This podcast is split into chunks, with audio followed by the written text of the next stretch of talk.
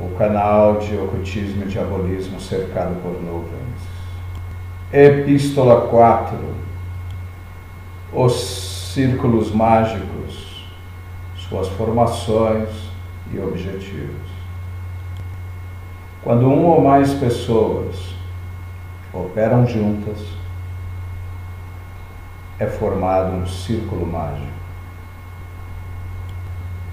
Um círculo mágico deverá ser formado por no mínimo cinco pessoas. E o número de seus participantes deverá sempre ser um número ímpar. O número ímpar representa a sua indivisibilidade. A força e o poder do círculo mágico está na sua capacidade de não ser rompido. Existem alguns tipos de círculo mágico, ou alguns tipos de formações de círculos mágicos. Esta formação será no sentido horário,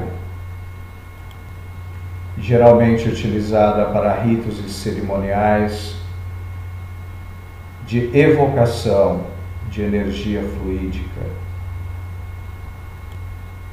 E no sentido anti-horário, geralmente utilizado para evocação em ritos e cerimoniais das energias densas. A ordem do círculo mágico deverá ser por idade, do mais velho para o mais novo, ou por hierarquia, do maior para o menor. Existem os círculos mágicos que têm seus objetivos.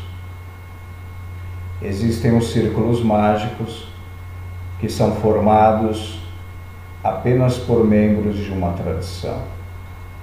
Os círculos mágicos que são formados por apenas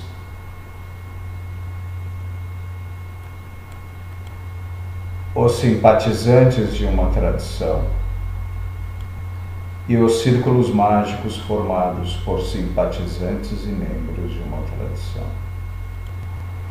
A disposição dos materiais e objetos dentro de um círculo mágico obedecem o propósito da formação daquele círculo mágico, a sua finalidade e as suas especificidades. Em uma formação de círculo mágico, o feminino e o masculino são alternados. Para uma boa formação de um círculo mágico que possibilite que os seus objetivos sejam alcançados, é importante que os participantes permaneçam de mãos dadas. Que cada um, que cada um permaneça livre e evite o contato com o seu vizinho, contato corporal. E que todos olhem para o centro do círculo.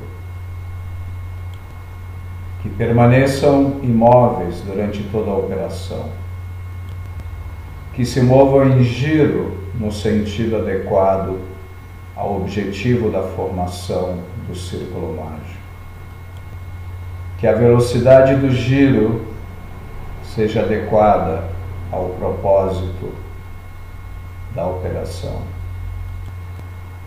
Quando for necessária a formação de um círculo duplo, pessoas olhando para o centro e pessoas olhando para fora do círculo, o círculo externo poderá ser formado por elementos do gênero masculino e o interno por elementos do gênero feminino ou vice-versa.